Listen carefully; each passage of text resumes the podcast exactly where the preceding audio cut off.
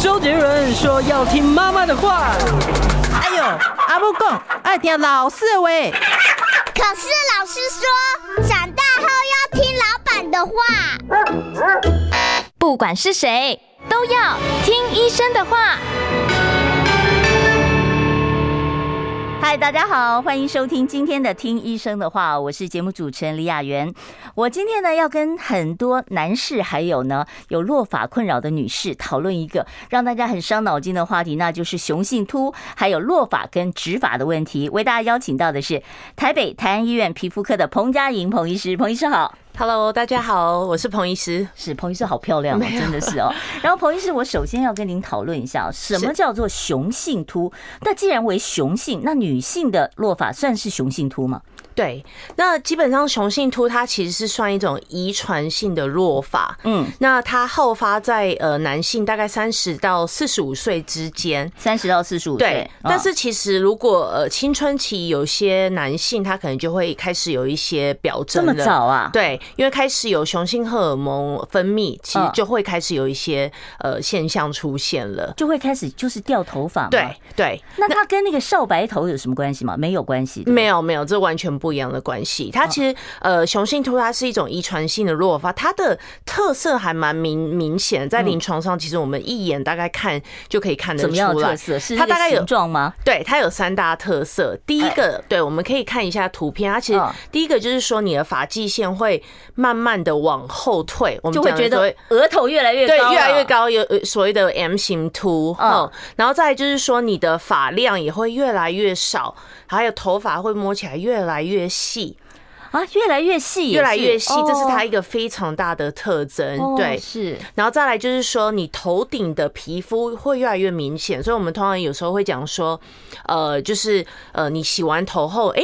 你的头皮怎么一下就看得到？对对对，所以大概这三大特征。那呃，其实不用怀疑，女生也会有所谓的雄性秃。可是我看到女生掉头发比较多的，好像都是很高龄的一些银发的老太太。不会，其实，在年轻，对，我们其实可以看图片第二张哦。我们看一下刚才第二张，对，第二张图片，这个是比较是女生的雄性秃的形态。对，那它其实不会影响到发际线，但是。它主要就是就中间。对顶部这边，我们讲的地中海，嗯，它会发量越来越细，越来越少，嗯，好，那甚至到我们讲后面右边那边，它就会有点像 Christmas 圣诞树的那种 pattern 头皮，对，但是它发际线通常不会不会往后，所以它是直接从中间落发，对，没错，是，那这跟怀孕有没有关系？像你说这个，既然雄性秃是荷尔蒙的问题嘛，对，那女生也会有荷尔蒙变化，比方说更年期啊，或者是青春期，那是不是还有怀孕的妇女，她特别会有这个问题呢？不太会，因为这个我们要讲雄性秃，它其实是跟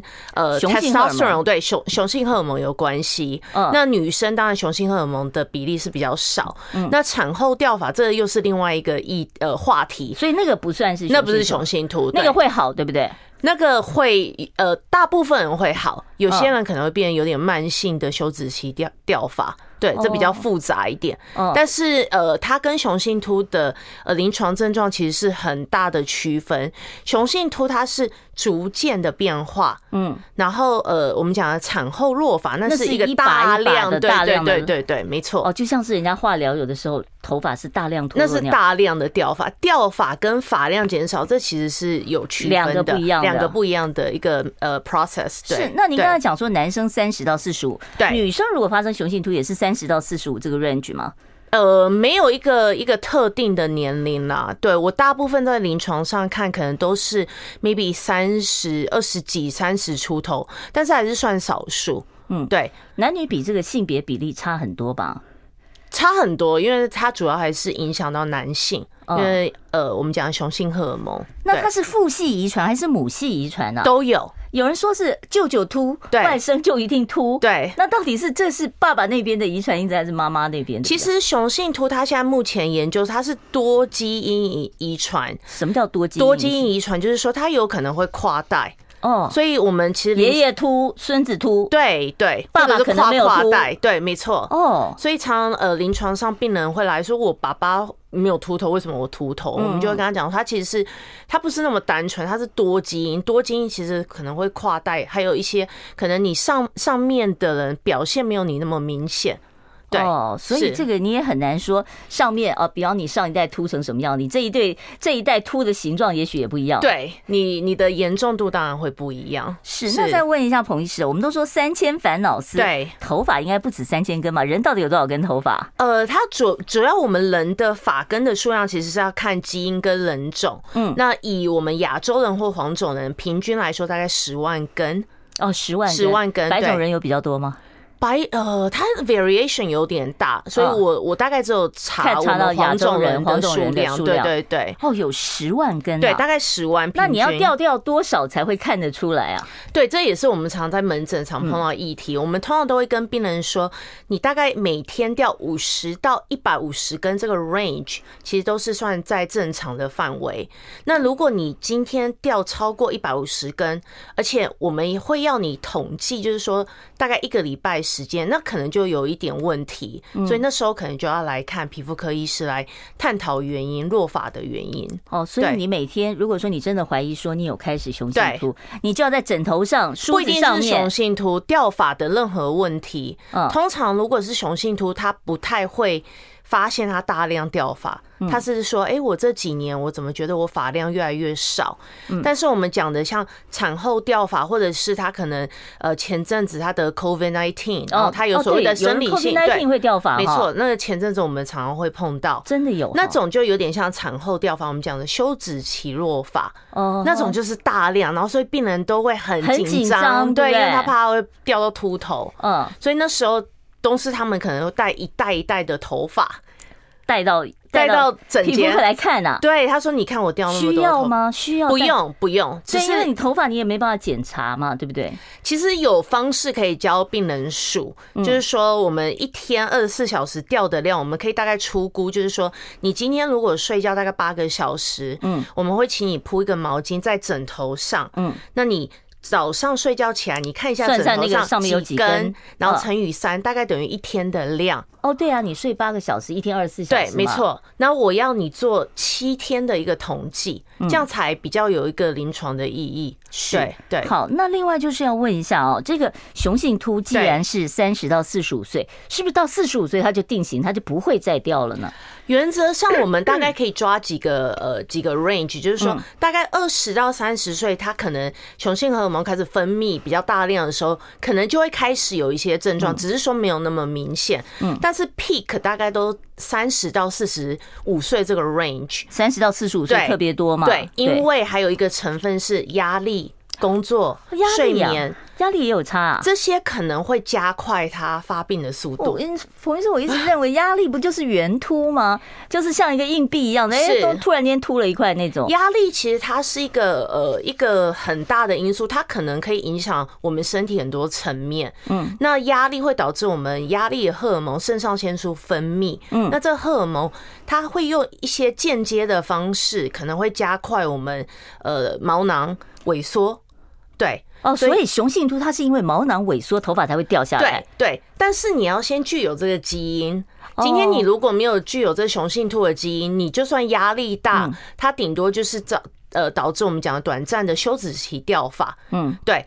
它不会让你秃头，因为你就是没有这个基因。那如果说说我自己家族有这个雄性秃的基因，我又经常染、经常烫，是会不会造成我的落发更加严重？染跟烫头发其实它没有明显的证据会破坏我们的头发的毛囊，它只是让我们的发质比较不好，对，比较脆弱，但它不会直接让我们秃头。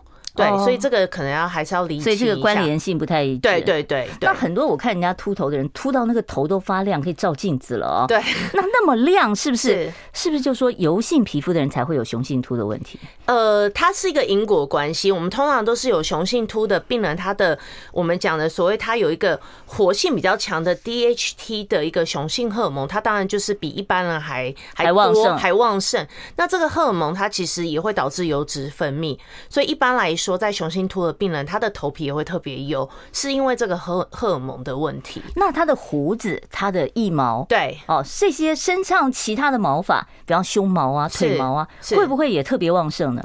没有直接的关系，那跟荷尔蒙没有关系喽？呃，体毛我们讲的胸毛、腋毛或者是胡子，它当然跟你本身雄性荷尔蒙比较多可能有关系，嗯，但是。不代表说你就有呃比较比较高的机会得雄性秃。我们通常说雄性秃的病人，他的血液的呃雄性荷尔蒙的浓度，其实跟呃没有雄性秃的那个差异是没有没有显著的差异。所以换句话说，就即便你有雄性秃，也不代表说你的雄性你的雄性荷尔蒙特别的高，会影响到其他的问题。这样子哦，对，好，那好，接着再问了，就是说到什么时候这个雄性秃它算是完全定型？很多人就想说，我想去植发，可是我很怕说我植了它又掉了。对，哦，那我就想问他几岁的时候他可以定型？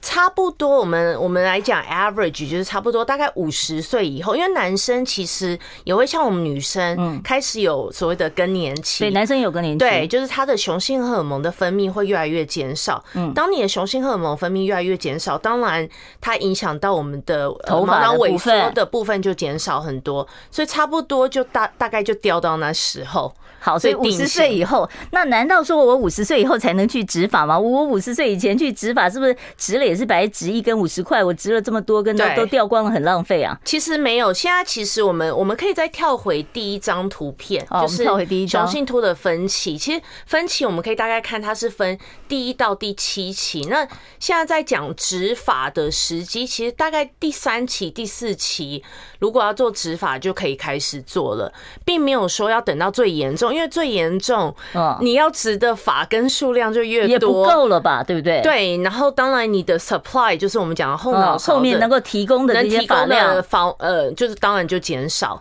所以其实大概就是我们会说，大概第三、第四期其实就可以，如果有要做植发，就可以大概考虑这这个 stage 做这样子。好，我知道大家还有很多有关于呢，啊，这个雄性秃还有植发的相关问题，想要请教彭医师啊。我们稍微休息一下，待会儿呢，我会在三十八分开放现场的 call in 专线，到时候听众朋友，如果你有任何落发的困扰，不管是男生女生，雄性秃的困扰，或者是皮肤科的困扰，三十八分我都欢迎大家拨电话进我们的现场。我们稍微休息一下，待会儿回到听医生的话。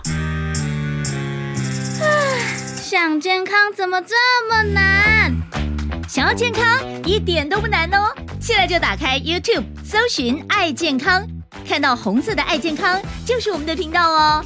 马上按下订阅，并且打开小铃铛，就能医疗保健资讯一把抓。想要健康生活，真的一点都不难，还等什么呢？爱健康的你，现在就打开 YouTube 订阅“爱健康”。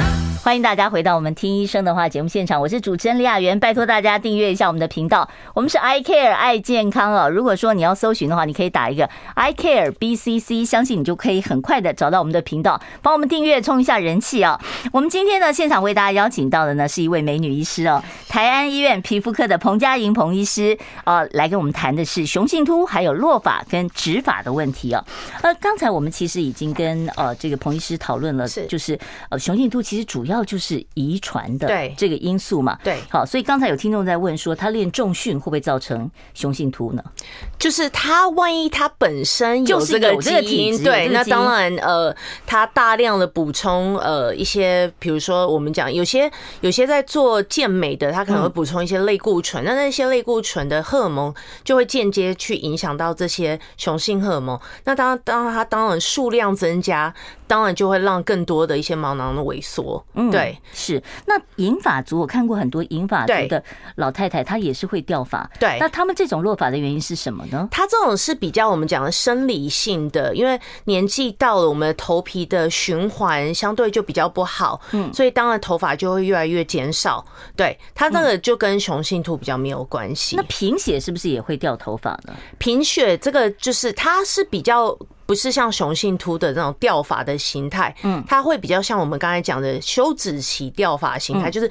大量落发，嗯，对，那这个当然就是要靠抽血来做一些辅助，是。对。那彭医师，我想问了，就是说，是。如果说今天这个某一个男同学他已经发现说，我，很年轻，二十二三十岁，我就开始好像有雄性秃，额头越来越高了，对对。碰到这种情况的时候，是。我有没有办法阻止落发？有没有什么口服药，或者是我用落健那一类的对。洗发精洗有没有用？对，呃，我其实最近在呃门诊有看到最年轻。十七岁。十七岁，那他不是很可怜？他很很苦恼吧？他当然就是很很担心。那呃，在这种阶段，其实我们当然会建议他，第一个就是至少外用生发水一定要赶快开始用。我们讲的所谓的弱健生发水，也不光是弱健这种牌子，只是那个只要有那个有效成分，我们讲 monoxidil，。对，那中文翻译叫什么？我们在瓶子上找得到吗？哎，monoxidil，我不知道那中文。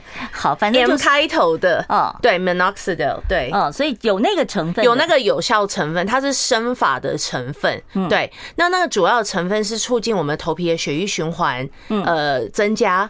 然后再来增加我们的头发的生长期，减少我们讲所谓的休止期的一个 cycle 这样子。那如果我不是雄性秃，我就是觉得我天生发量比较少，不好看，我也用这种东西有也可以，因为我们当然也有一些妈妈她有所谓的产后弱发，然后她很担心，其实这个。很多时候你都是要给他一些安抚，但是他们又觉得说，哎，我很担心，那我我有没有什么东西可以在家可以擦的？我们还是会建议他可以，也是可以擦生发水，因为我刚刚有讲，其实生发水它可以促进头皮的血液循环。好，那有有我听过一些土方子说，是抹生姜啊，说生姜拼命抹就可以这个哦，他查到了，说这个叫呃成分叫米诺地尔，是这个东西没错吧？没错，我们 knock 掉对，所以大家。呃，你只要在那个洗发精的罐子上面看，对，有没有这个米诺地尔？也有台厂的，反正只要有这个有效成分的就 OK。所以他每一次洗头都要用这种药用，不是洗头，这个是生发水，就是哦，是直接留在头皮的，对对对。哦，所以不是像落健那样说，我洗完了还落健有分洗发精跟我们讲生发水，对，我们也是要用那种会停留在头皮的。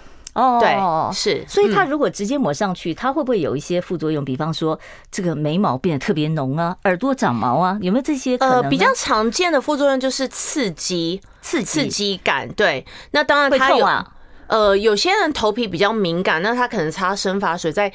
初初期使用，他会觉得头皮比较刺，比较痒。对，这个要去稍微再观察一下。所以您讲这个生发水，它是处方用药吗？还是说我直接在药局就可以？药局就可以买。但是我等一下要提的口服药，那是需要我们皮肤科医师的处方签。口服药我听过就是柔沛嘛。对。但柔沛它到底是什么作用呢？柔沛它主要是呃，因为我们刚刚有提到荷尔蒙这个部分是占最大的原因。那柔沛它的是要去抑制。呃，我们讲的头发的这些接受器，不要尽量不要受到这些荷尔蒙影响哦。对，那这样所以它是减少它落发的机会。对，没错。哦，所以生发水是让你然后能够长出更多的头发。对对。好，那抹生姜没有用嘛？哈，抹生姜没有用，而且完全没有任何科学根据。嗯，然后反而会增加你造成皮肤发炎、刺激啊、接触性皮肤炎，所以呃不建议做这件事。那很多人就是有雄性秃的病人，他会觉得说，因为一定是我的皮肤太油了，对，所以才会掉头发。那我可不可以拼命的洗？人家呢可能三天洗一次头，我可能呢每天。洗两次，这样拼命洗，到底是好还是不好？会不会增加落发的速度？呃，所以这个就要先跟大家理清，就是说，你今天是因为你有这个荷尔蒙。特别我们讲的强度比较强的 DHT 的荷尔蒙特别高，嗯，所以你你当然你的头皮就比一般人还油，嗯，那这个部分就是说，你当然你过度洗，呃，并不会对你的秃头有任何帮助，嗯，你反而会增加头皮呃刺激干燥，嗯，所以最多就一天洗两次头就好，然后也不用用太刺激的东西，就温和洗头就好。是。对。这个雄性秃会不会有头皮屑啊？呃，理论上不会，但是常常可能病人会有合并我们讲的脂肉性皮肤炎。哦，就是头上长像青春痘一样的，不是，那是毛囊炎。脂肉性皮肤炎是当你有时候换季啊，睡眠不足、压力大，你头皮会发红、发炎，然后甚至。头皮屑会增加，对，那叫脂漏性皮肤炎。其实，在台湾的族群还蛮多人有的，因为可能气候，然后大家的工作压力，潮湿是不是？它跟潮湿没有关系，还是跟体质比较有关系。对，哦，所以跟体质跟压力是比较有关系的。是 OK，好，那另外就是想问一下，治疗这个柔配的话，我们用柔配这种口服药的话，是通常我们要用多久的一段时间？它本身有没有一个副作用？因为很多人担心说，哦，我。我会不会造成我性功能上面的一个障碍？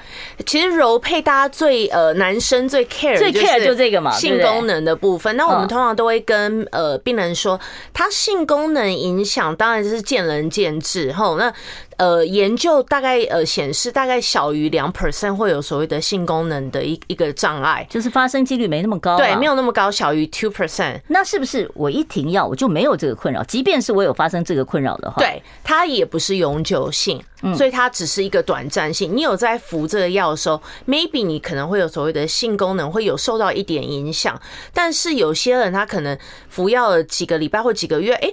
这个东西，这个性功能受到影响也慢慢消失了。总之，它不是一个永久性的一个，你停药后，你之后还是会恢复到正常。那彭医师，像你们开药的话，这个会开多久的药？这个了，在一开始吃可能会还是会先请病人一个月回诊，嗯，先看他吃药有没有什么碰到什么问题，嗯，那等他吃几个月后比较稳定，我们会在那个拉长时间，没错。好，我们稍微休息一下哦。我关心国事、家事、天下事，但更关心健康事。我是赵少康，推荐每天中午十二点在中广流行网、新闻网联播的《听医生的话》。我们邀请到的都是国内数一数二的医疗权威，给你一个小时满满的医疗资讯，让你健康一把抓。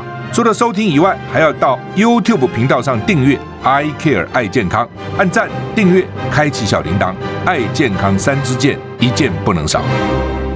好，接下来呢，我要继续呢，跟听众朋友呢，还有我们今天的来宾啊，台安医院的呃彭佳莹彭医师哦。好，我们继续呢，来跟彭医师哦，来来讨论一下这个雄性秃的治疗的问题啊。对，雄性秃现在口服用药，对，它也只是阻止它，就是希望减缓它落发的速度，对不对？对，它没有办法让已经掉的长回来吧？没办法，没办法，对不对？好，那落剑也是一样吗？呃，对，这些都是在于我们，我我我我都会跟病人说，你越早用就预防还没有完全萎缩掉的毛囊，不要再继续掉，不要再掉，因为它完全萎缩掉，那个就不会再长发，所以这个还是一个非常重要的步骤。那所谓的这个完全萎缩掉，是不是就看起来发光发亮的那种？就是它毛囊已经它不会再生发，所以我们在它的头皮上根本看不到那个孔，是不是？对对对对对，没错。好，那接下来那唯一的救药的话，就是除了假发，另外就是植发了。对对，现在植发是呃非常夯，非常夯，对不对？对。可是健保不给付嘛，对不对？当然对。就算呃口服药，我们讲柔配跟生发水，健保有没有给付？哦，这这些都是跟美观有关系，不是跟你的健康有关。对对对。对，这个大家要知道，就是这两个是健保没有给付的。好，那我要用植发来对抗雄性秃，我有没有一个适用的条件？比方说呢，我几岁是 OK 的？像您刚才告诉我们说，落发落到第三阶段才比较适合哦。那另外就是，我的毛囊要是什么状态才可以做植发？对，我刚才有提到，其实植发我们大概在呃，刚才有提到第三到第四期，看一下刚才那个图哦，就是呃。对，第一张对，哎对，大概第三到第四期就可以考虑，就是做植发的一个，就不会植了又掉，植植上去的不会掉，但是你旁边的还会掉，其他的东西，对你还是要继续进行所谓的口服药或生发水，或者两两者都还是要。后续的生发都还是要一直持续，因为你旁边的头发还是会掉。他现在只是说把你空的那一片，对，帮你插一点秧，我们是等于分布，重新分布我们的头发。嗯，对，让它不要那么一块那么稀疏，那么突兀。植发是从哪里植啊？那个你总要有一个这个源头嘛？是是从剩下的头发，是从我们讲后脑勺。哦，对，大部分人都是后后面还剩下，对，还有两两边这边，对对对，这边我们讲颞部。那为什么要选这两区？因为是这两区的毛囊不会受到雄性荷尔蒙的影响，嗯，所以基本上这两区是不会掉的，嗯。那你把这边的毛囊移过来，那这个当然它就不会掉。那我可以移眉毛、腿毛上去吗？理论上可以，但是通常不会，因为我们要看我们移的发质，它的外观。它的粗细，嗯，你今天眉毛，嗯，呃，很细，那你移到这边其实没有什么用了，对，没有达到一个美观的一个一个改善。好，那那你把这边的移到这边，这边不就秃了吗？你们移的话是，比方说要拿多少根头发才能够把一片给补起来呢？对，我们可以跳到呃，我有一个流程图。哦，我们可以看一下植发的流程。植发流程图，它其实通常都是从后脑勺那边，嗯，对。然后现在其实呃都会讲究比较是，因为现在很多上班族他其实基本上不太想让人家发现，或者是他不想要就增发，不要一下子突然间整头就很茂密了，或者是说呃尽量可以不要剃太大的范围。所以你要取头发的时候是要把它剃掉的啊。有些是可以剃，有些是他可以选择不剃。嗯，但是你如果剃头，当然医师取毛囊，他的视野是比较广。嗯，对，那他的取的发根的数量当然可以比较多。这还不会痛啊？嗯，他我们都会局部打麻醉，就是头上局头皮堵局部打一点麻醉。对对对对，那其实。呃，头皮的麻醉打针，其实头皮大家都会觉得哦，头皮打针好像很痛，但是我们临床经验，其实病人在打头皮针都相对疼痛度没有那么没有那么高，反而没有那么敏感。对对对对，是。那你们通常就是帮人家做植发的话，一次要做多少根？如果说我要做三千根的话，我是不是？要分多少次才能做上去呢？呃，这个还是要看每个病人跟医生讨论的程度，嗯，就是看你想要改善的幅度，还有你的取头发区那边的毛囊它的健康，还有你头皮是不是健康？对，所以呃，大概平均来说，可能一次如果值三千根。这是一个很平均的数量，一次就一次手术就植三千根，三千根，对。那这个一根一根种要种到什么时候？要种多久啊？呃，当然还是要看每个医师他的技巧、他的速度，还有团队整个流畅性。嗯，呃，不过我呃，我们台医院主任呃曾医师有在做植发，那平对对对，那平均他们都是早上开始，然后下午大概病人就结束，然后中间其实病人也不是一直躺着。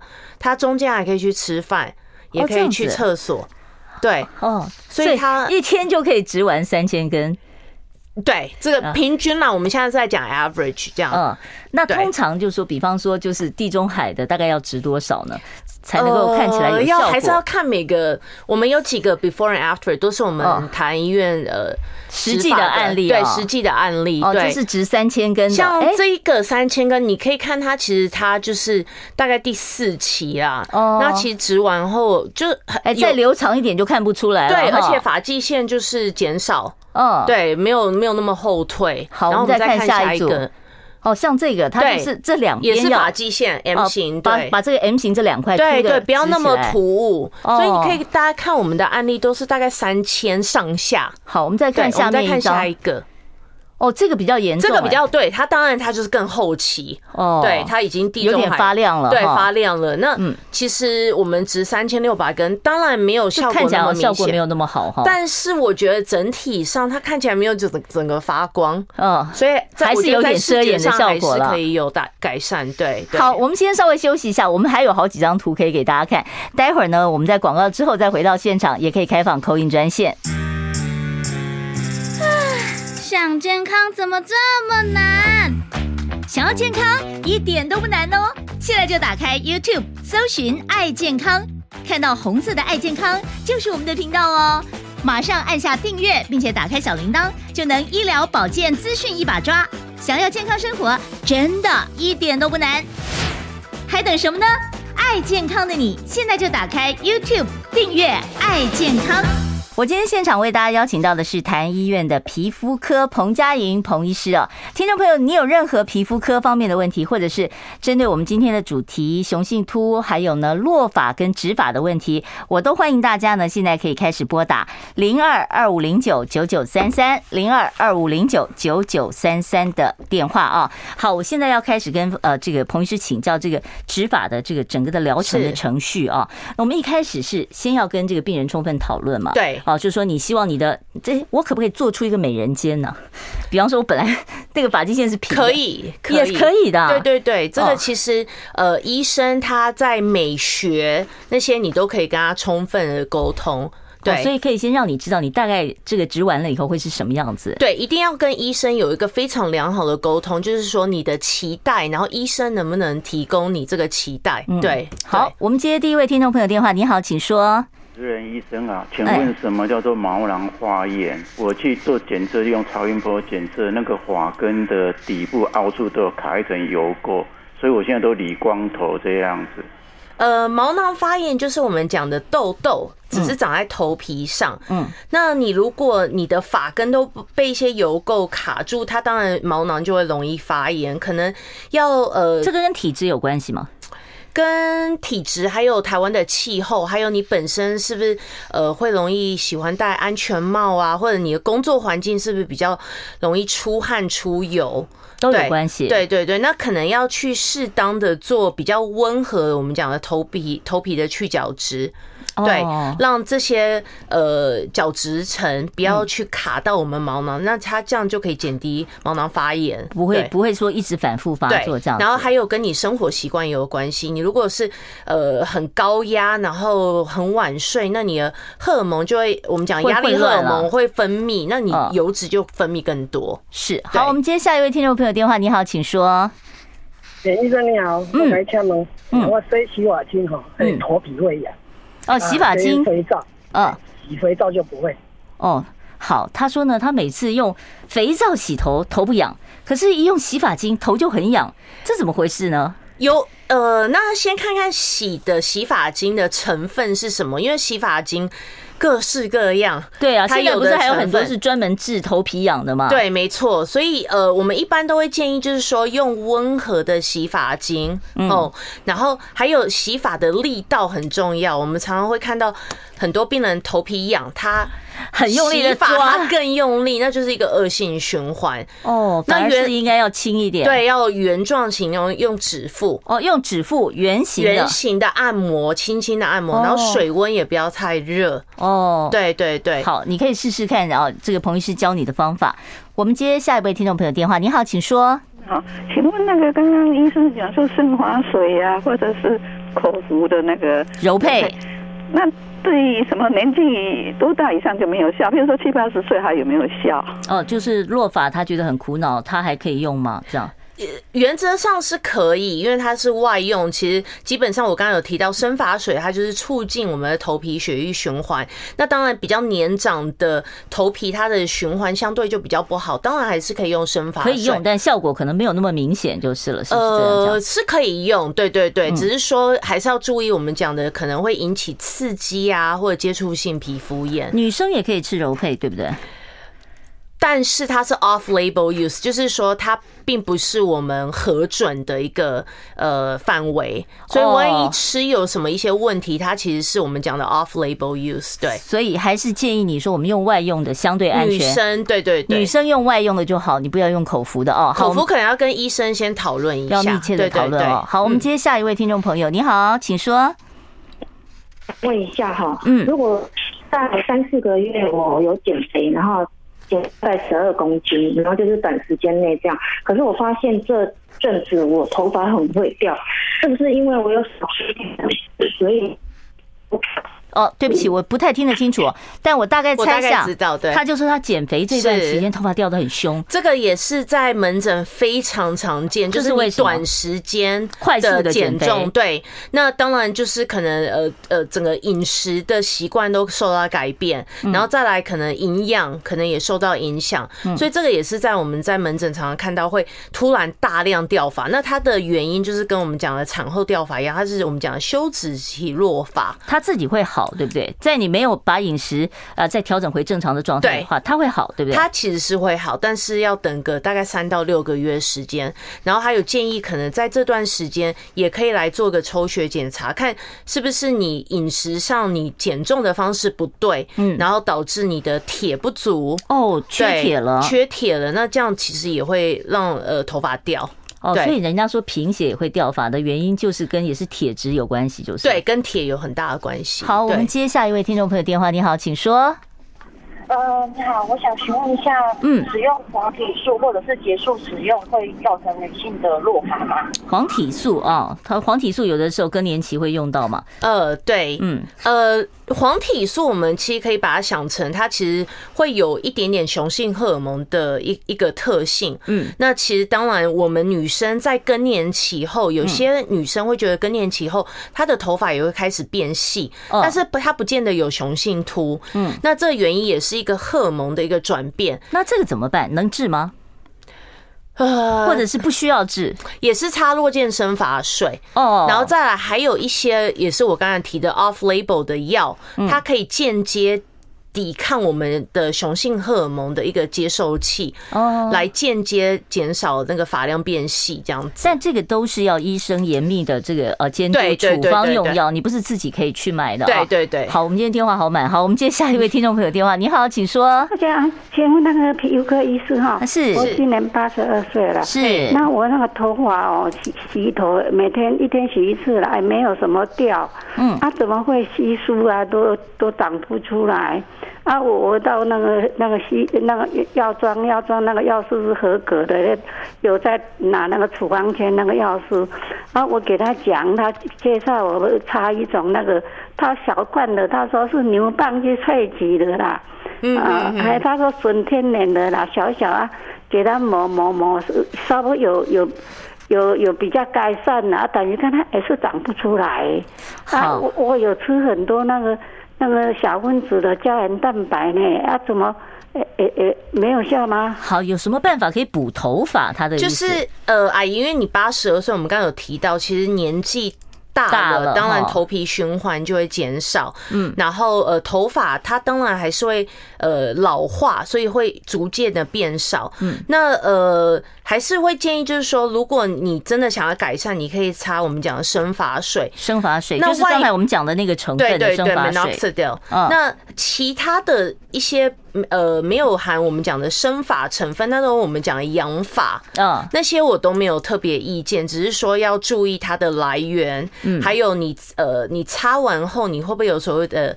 接触性皮肤炎，不要过敏了就麻烦了。对对对对对，不要拿一些来路不明的对东西。有把握，现在有医学证明的，就是我们刚才讲的那种成分。那是生法，那其他一些保养性质，那我们是讲养法。哦，对对。好，休息一下。我关心国事、家事、天下事，但更关心健康事。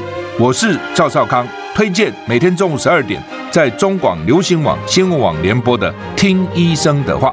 我们邀请到的都是国内数一数二的医疗权威，给你一个小时满满的医疗资讯，让你健康一把抓。除了收听以外，还要到 YouTube 频道上订阅 I Care 爱健康，按赞、订阅、开启小铃铛，爱健康三支箭，一件不能少。我们今天现场请到的是台安医院皮肤科的彭佳莹彭医师，欢迎听众朋友任何皮肤科的问题啊，特别是我们今天的主题雄性秃还有植发的问题，都欢迎大家呢直接打电话到零二二五零九九九三三二五零九九九三三。我们接下一位听众朋友电话，你好，请说。喂，你好啊，请问哈，那个男生，嗯、男生他吃那个生发的药，还有那个抹生华水。对那个怀孕有影响吗？哦，他怕就是会不会影响到他的男生的这个生育能力？呃，理论上是不会，不会。我们刚刚只是说性功能有百分之二的人会受到影响，对，对，但是不会影响到精子啊什么这些的健康。不会，它通常都是我们讲那个那个时间啦。哦，对对，性功能的时间。他可能会觉得有受到影响，受到一点影响，而且那个比例也不高了，百分之二而已，小于百分之二。好，对于生育能力应该是没有影响。我们下一位听众朋友，你好，请说。喂，你好，我想请问一下，如果是每天洗头的话，头很容易出油，因为已经呃五十几岁了，已经停经了，那这个有差吗？其实每天洗头建不建议每天洗头，并不会说呃让你比较出油。我自己也是每天洗头。对啊，现在那么大热天的，对，每天洗头也很正常。对，那出油量当然还是我刚刚有提到体质，嗯，然后再来呃还有跟你的生活跟工作形态压力大，对，你压力大，你当然你出油量就会比较多，这是一个荷尔蒙的反应。还有在你的工作环境，嗯，等等，还有你睡眠有没有充足，还有你的饮食，嗯。所以它是一个很多方面的部分，但还是体质也有比较大的关系。有些人就是比较分泌油脂量比较多，所以照彭医师您刚才讲法，就是一天至少洗头，呃，洗一次是没有什么问题，最多不要超过两次，对，不要过度清洁，然后不要太烫，不要不要太烫，没错。哦，好，我们下一位听众朋友，你好，请说。喂，我想请问一下医师啊，嗯，男生如果有那个 DNA 的话，就是就会雄性秃嘛，嗯。那我们在择偶的时候，那怎么去避免说，哎，他怎么去看？因为我觉得外观哦，你是怕说，如果说女方也有带这个基因，下一代会有这个问题？哦，不是，不是说我被人家选择的时候，或者我选择人家的时候，我要怎么去那个就是因为现在我觉得发现发现这个社会蛮注重那个外在的，即便你很有实力、很有金金钱的力哦，你是说验血验不验得出来，对不对？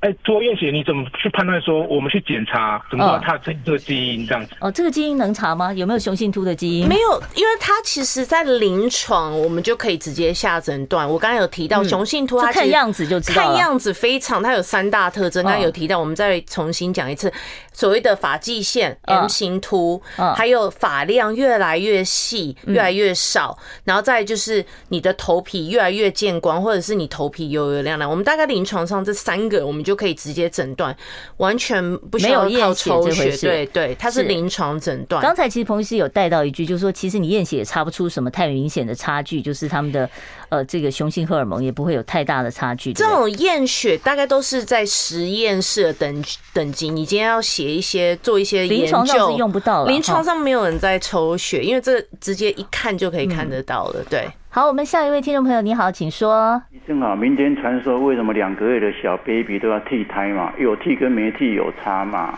哦，小 baby 有的这个其实我真的有听过，就是还有人说要用什么麻油抹头啊，怕小孩子的头发长得不茂密啊，说要把他的胎毛剃掉。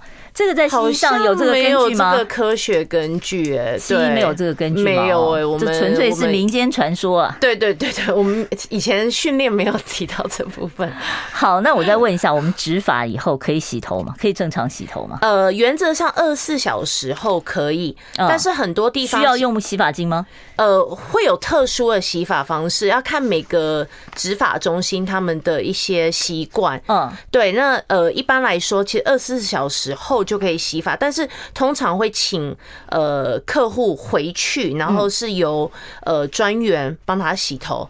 哦，对对对，那这样要多久呢？要持续多久？大概两个礼拜后就可以恢复到你自己正常的洗头的方式。那可以游泳吗？什么的？建议三周后。三周后才可以游泳，因为就是怕伤口感染，还有呃，而且你你那种强烈水柱打头上可能有问题吧？对，还有如果你去海边，那个太阳跟海水其实对头皮是一个很大的刺激。对，OK，好，我们再来回答在听众朋朋友在 YouTube 上提问啊，他说我年轻的时候头发又直又顺啊，现在头发弯弯的，细细软软不受控制，这是荷尔蒙变化吗？我可以改善它吗？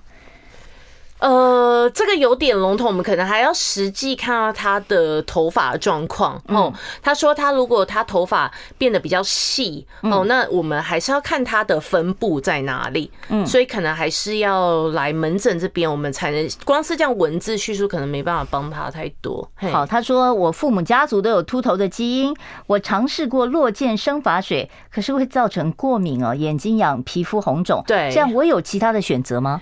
呃，我记得落健生发水它其实有两个剂型，它有水跟 mousse 哦，所以其实如果泡沫状的那种，对水你有刺激，你可以尝试 mousse 看看，就是另外一种剂，另外一个剂型，对，哦，好，所以还是可以考虑一下啊。另外就是女性落发补充女性荷尔蒙，能不能够阻止落发？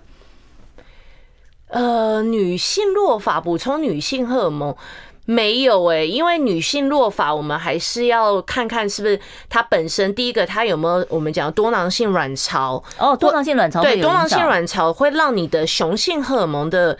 接受器可能呃比较敏感，所以当然就会受到呃我们讲的雄性荷尔蒙影响，然后让毛囊萎缩。嗯，所以你这时候你补我们所谓的女性荷尔蒙雌激素，对这个没有太大的帮助，而且不建议乱补雌激素。这个你一定要跟妇产科医师讨论。搞得自己内分泌失调很麻烦的事情。对，而且你乱补一些雌激素，你可能会增加比如说乳癌的风险哦，或者是一些这就严重了。对对对对。好，我们再来看，他说我可以把生发水抹在我的眉毛上吗？我的眉毛太稀疏了，不好看。生发水拿来抹眉毛，理论上应该是没有问题，因为它也是促进血液循环。但是就是像我讲，就是要注意有没有我们讲接触性的皮肤炎。哎，对，好，这位说我是宇宙秃患者，已经有二十年了。前面几年我有打头皮针，甚至一个月住院两天，打大量的类固醇、脉冲治疗，效果都不好，所以我放弃了。他这种情况下还能植发救吗？呃，圆秃患者其实，在宇宙秃就是圆秃啊，对对，他就是那种整全部都掉光光的。嗯，这个我还是建议你要去医学中心跟呃皮肤科医师讨论，因为其实圆形秃当然是对病人是很大的一个呃会影响他的形象，但是其实还有很多治疗可以跟医生来讨论。是好，因为时间的关系，我可能没有办法再回答其他听众朋友的问题了。我今天非常谢谢彭佳玲彭医师到节目中来回答我们这么多听众朋友的问题，谢谢彭医师，谢谢，谢谢，谢谢。好，对我们节目呢有任何意见，也欢迎你跟我们反映啊。我们明天中午十二点零五分，请大家呢继续锁定。